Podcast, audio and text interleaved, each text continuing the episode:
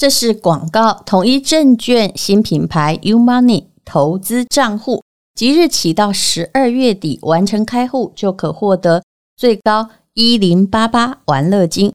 想要开始投资理财，只要线上即可完成开户，而且统一 U Money 可以选择二十三家银行进行约定绑定入金账户，可以直接使用目前常用的银行账户。不必再另开银行户。与一般证券账户不同的是，统一 U Money 是圈存制交易，透过智慧的控管，让你在投资的时候不必担心交易过头。U Money 会帮你计算目前可使用购买力，在下单前帮你把关是否超过自身能力，避免违约交割风险。不论是想要投资台股、零股、定期存股。或是进阶的美股、借券等投资商品，U Money 一站式服务都可以满足你的需求。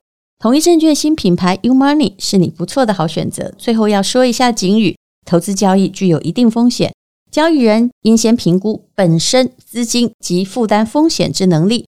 统一证券经目的事业主管机关核准之许可证照字号为一一零年。金管证总字第零零六七号。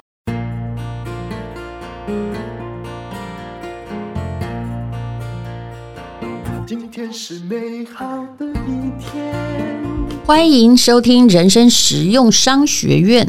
我们今天要来讲周海媚。我不太讲影剧圈的八卦，因为我从影剧圈出来，我个人呢，呃，也做了一些八卦节目，到现在深感后悔。不过，以一个杰出的演员而言，我觉得他毕竟在影剧的历史上，其实是星光闪闪哦，留下非常灿烂的痕迹啊。而且他是一个很特别的人，我们一定要对他致敬。当然，周海媚过世之后，我看到大陆的新闻，他说了很多的疑点，比如说在急救的时候病历就流出来，那这个当然是要查办的。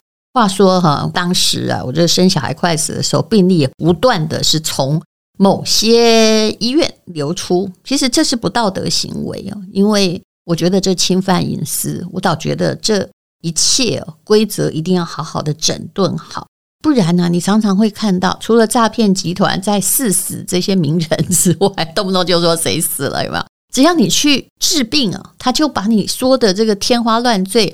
啊，我有好几个朋友都被发了好几次的，等记者帮他发訃文了。我实在觉得这种诅咒别人死，实在就算人家是急救真的，你这样也在增添别人的烦恼。一定要好好的整治。不过我今天呢，也不是要来哦，这帮周海媚追究谁走漏消息的责任呢？我们来谈谈周海媚吧。她出生在广东，她其实是满族人的后裔啊。他的爸爸呢，就是高中毕业之后哦，十八岁，嗯，那个时候早婚嘛，就找满族姑娘定亲啊。就是满族当时因为已经到了民国很久了嘛，所以他就是一定要嗯娶满族人呐，把好好的血统保持下来哦。周海媚的爸爸天生反骨啊，于是呢，看到新娘的样子，你不要以为满族都漂亮了，他大失所望，就逃婚。你看多精彩的故事啊！那逃婚之后，因为广东跟香港很近嘛，他们后来就在香港安家哦。一九六六年，二女儿出生，叫做周海媚哦，从小长得很漂亮，我看过她童年时候的照片呢。这个爸爸身上就有一些叛逆的 DNA 啊。那周海媚也有这个个性，她的姐姐很文静哦，妹妹呢就很像我最近在看的，其实我才刚刚追完她的剧啊，叫做。香蜜沉沉烬如霜，这个好难念啊！我最近在看仙侠剧《解压》，刚看完他的戏，他就是演那个嘛，一直在瞪着眼睛的天后哦。那他说呢，这周海媚小时候其实就这样子，常常就瞪着眼睛说：“相不相信？我会揍你啊！”那么周海媚到十七岁就长得亭亭玉立了。那港姐招募，那爸爸呢就给姐妹俩，觉得我女儿最漂亮，都报了名哦。要留下美好的回忆哦。周海媚当时真的是超高、超瘦、超漂亮的哈。然后周海媚也很好奇啊，于是呢，那时候啊才十七岁，她就烫着跟年纪不符的当时流行的那种吹得高高的大波浪，穿着没有穿过的高跟鞋，就站到了镜头前面。那一届的港姐，他们说素质没有很高，可是啊，赛前大热门的周海媚竟然啊，连这个十五名都没有进去哦。有很多的说法，有些人就说因为他被过度看重，所以有人呢就故意让他落选。但无论如何，他就在高中毕业之后进入了 TVB 的电视的演员训练班呢，就开始拍《杨家将》啊。这到底是演谁？看起来就是。七妹或八妹之类的，在二十岁的时候，一九八六年呢，他们要拍《倚天屠龙记》的第一次开拍的时候，周海媚呢就在剧中哦，本来被安排要演杨不悔哦，有一天呢，公司突然跟他说：“哦，换了，换角色了，我们要给你排一个女主角来当啊。”那就是吕方跟刘青云这两个男生啊所演的《赤脚绅士》，你可能已经忘记了啦。熬了四年之后，她成为 TVB 固定薪水最高的女演员，可这个跟以后的领片酬大概不成什么正比了啊。然后呢，她也打算呢要开始拍电影了。不过呢，她虽然长得很漂亮，她的样子就不是那种娴俗哦，当时流行的哭剧女主角。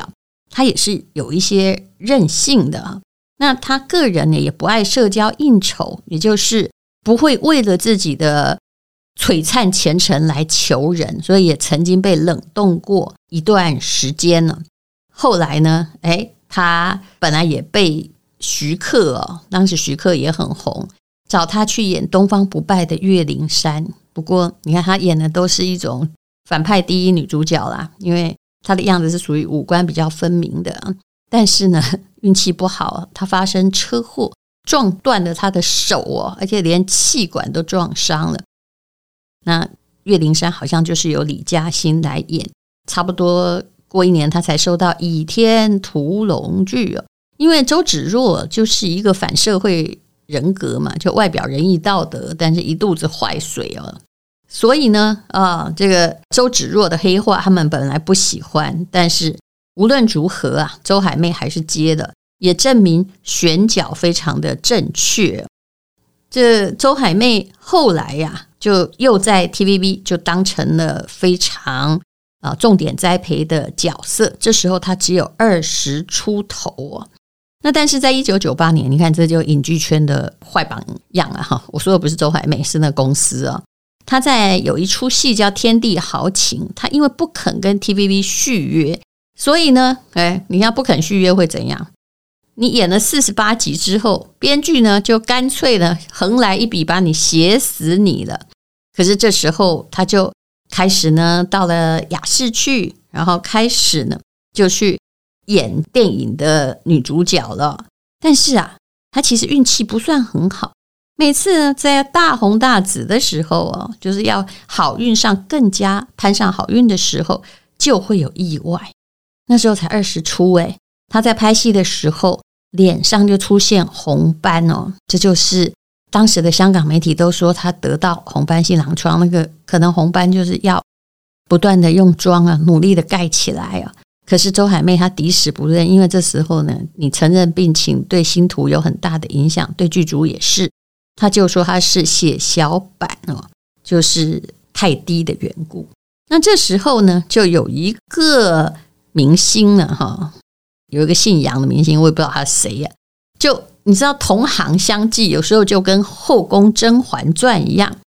他就自己说：“哎呀，我知道啊，周海媚患上的真的是那个不治之症哈，就红斑性狼疮，是一个免疫力的大问题。”这位姓杨的恶意哦，还曾经引起大家的声讨哦。周海媚当然也不高兴哦。听说有一次他去受访的时候，主持人提到这个姓杨的名字，周海媚哎，她个性很硬哦。她说：“永远不要在我面前提起这个女人呢。”那时的周海媚哦，出去的时候常常都蒙头蒙面啊。为什么呢？其实她是真的。可能当时就有一些免疫力的问题，所以二十出头的时候啊，这他经纪公司的人或电影公司就请他哈，就是大家不要吸烟，不要影响周海媚的情绪。那也有人说，医生当时对他判断，因为这个病啊，你一辈子没有办法生育，就会有大出血的危险，所以这跟血小板过低恐怕也有相对的影响。那后来呢，他就决定哈、哦，暂时息影去养病了。后来大家应该知道一件事情，你现在查到周海媚，就会查到吕良伟哦。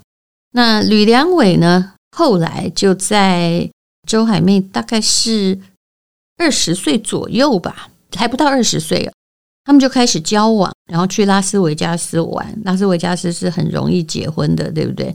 于是呢，路过了一个社区教堂，看大家在结婚，也就开心领了结婚证了。谈起这个草率的早年婚姻，你知道，哎，人刚过离青少年期不远的时候，都是浪漫的。他说啊，周海媚自己评断说，恋爱中的男女都瞎子，看不到对方的任何缺点。当时他很帅，在圈子里面呢也很有魅力哦。他跟我下跪求婚，我怎么能够不心动呢？这又是一个八卦了，我们就简单讲一讲哦。吕良伟是苦出身的，他希望自己的妻子是一个传统妻子，可是他偏偏娶了一个影剧圈的明星啊。听说传统家庭啊，看周海媚不是很顺眼呢。然后吕良伟也受到影响，说：“哎，全家都在等你一个人吃饭，你为什么还在呼呼大睡？”周海媚，哎，人家家里也只有两个女儿，也是从小被宠大的啊。他说：“我结婚前都一直这样，你又不是现在才知道。”然后这吕良伟就是要求哦，请你帮这个家想一想。因为吕良伟后来的婚姻大概也不太顺利吧。那周海媚就说：“我工作那么晚了，我多睡一会儿行不行？”其实，在家里要做这种面子，实在大家如果不体谅，真的是会很累的。哎，后来吕良伟还劝周海媚说：“不要做了。”当时呢，所以有人就曾经传出周海媚跟黎明有绯闻嘛，哈，那个是有绯闻吗？哦哟。这不知道，我不想研究哈。可是无论如何啊，这吕良伟看起来是一个蛮冲动的人。他曾经被传闻在片场跟黎明发生了一些小小的冲突。其实，哎呀，感情问题啊，如果你用武力解决，你把自己弄糟而已。那么，但周海媚全部都否认了。然后他受访的时候，人家在他面前提到黎明，你看他情商很高。他怎么说的呢？他说：“人家天王可没承认跟我拍拖，怎么会说我跟他分手呢？我希望不要再听到这类传言。你看这种回答就是爽快人，这样会给人造成误会，说我借人家的知名度在炒作。所以他这个是相当有尊严的一种回答哦。但是呢，吕良伟跟周海媚离婚之后没有恶言相向哦。后来呢，就是每次遇到的时候，你还会看到。”吕良伟来打招呼，然后很不忌讳的亲他脸颊的照片。有人就问他说：“那你们要复合吗？那你会怎么看你们这段感情呢？”周海媚说：“我觉得这个回答也很漂亮，请你这样的看待你过去的历史吧。”他说：“这是我人生中的一个经历，但是已经过了，只是在增加我的见识。老是回头看真没意思。我现在过得很开心啊，我不去想以前的事情。”人呐、啊，要向前看，才会有进步。你看，对这个世间的认识是很通透的。也就是啊，用经济学来说，过去种种沉没成本。谁说我跟他交往过、分手过，现在不能成为朋友呢？可以啊，只是我们不适合当夫妻，就这样。那后来，周海媚还有几段感情啊，我就觉得这都是蛮，嗯，应该说波折蛮大的。比如说，她有一个男朋友，这台湾人不太认识，是香港的名人呢。可是后来呀，呃，她在二零零九年就看破红尘，就变削发为僧了。还有日本的男明星啊，这我们就不说了。还有呃，他也交往过知名的企业家，可是呢，后来也分手了。很多人都觉得说，哎，他是在等爱哦。但是其实这件事情，他也是有说法的。后来的恋情大概就是二零零三年，他认识了比他小的建筑师哦，就是一个建筑师的男友。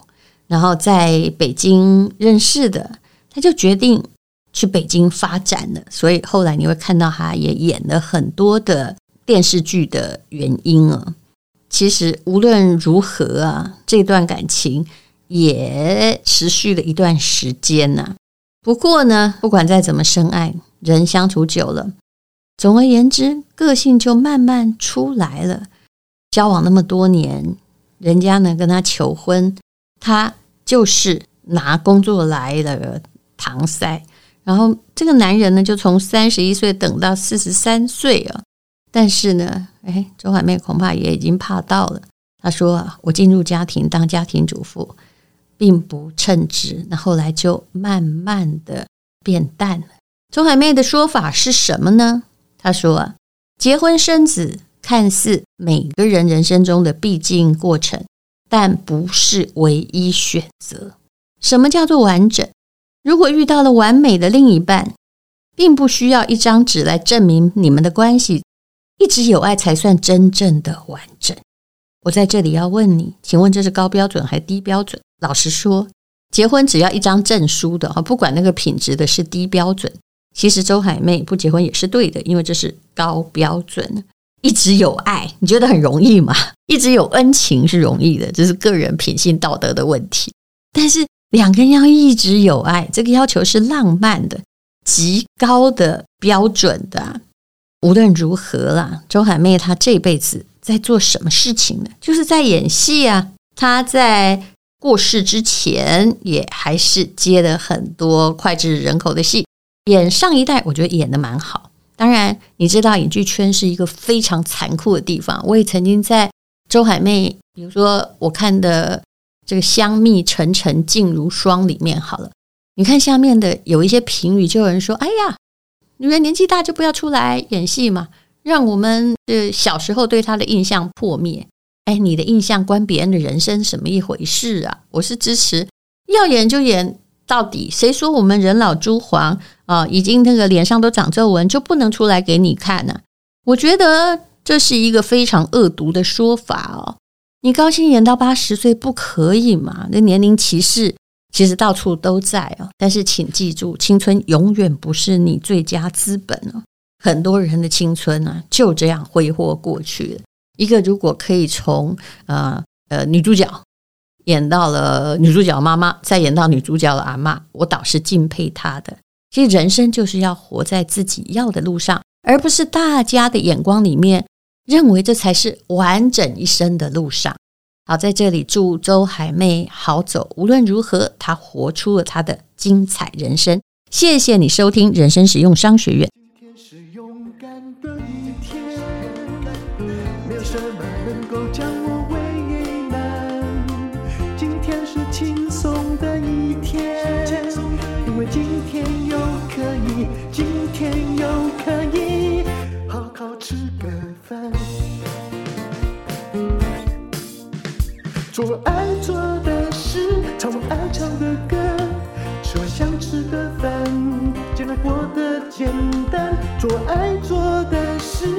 爱唱的歌，说想吃